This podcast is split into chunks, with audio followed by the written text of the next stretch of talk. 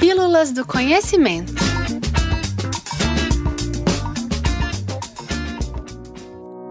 Textos apócrifos. Autoria errada e atribuição trocada.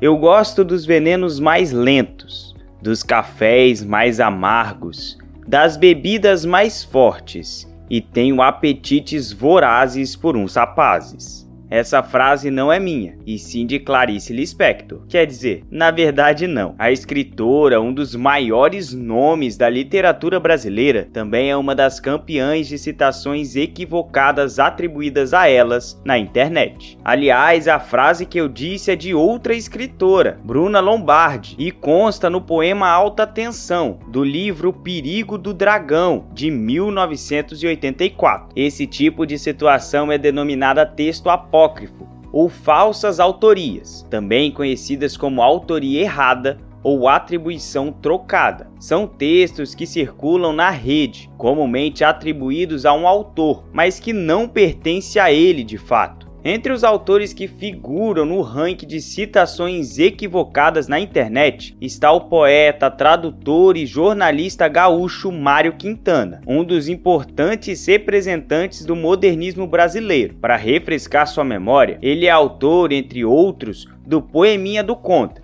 Abre aspas. Todos esses que estão aí, atravancando meu caminho, eles passarão, eu passarinho.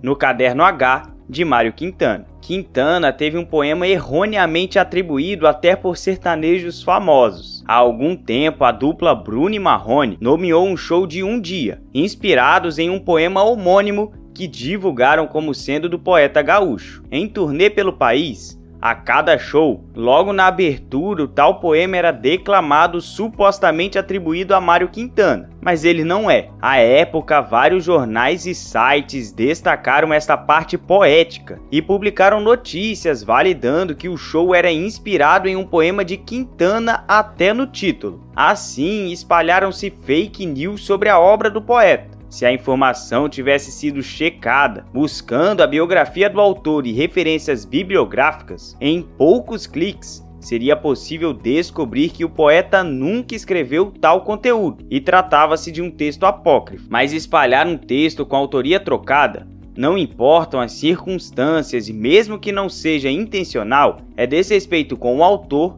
seu patrimônio intelectual e seu legado. A situação é agravada pois a internet viraliza muito rapidamente, permitindo a distribuição de informação errada a milhões de pessoas em um curto espaço de tempo. Para evitar espalhar textos com autoria errada nas redes, o principal é sempre checar as informações antes de compartilhar conferir em livros e demais bibliografias, acreditando a autenticidade do texto. Dessa forma, é possível minimizar a difusão de e de textos anônimos. Todo cuidado é pouco. Esse foi o podcast Pílulas do Conhecimento. Esse texto tem como autora Zirlene Lemos assessora do Núcleo de Comunicação e Design. E eu tenho um pedido para te fazer. Se você está nos ouvindo pelo Spotify, no perfil do podcast tem uma estrelinha para avaliação. Dê 5 estrelas. É de graça, não muda nada para você, mas é muito importante para o Pílulas.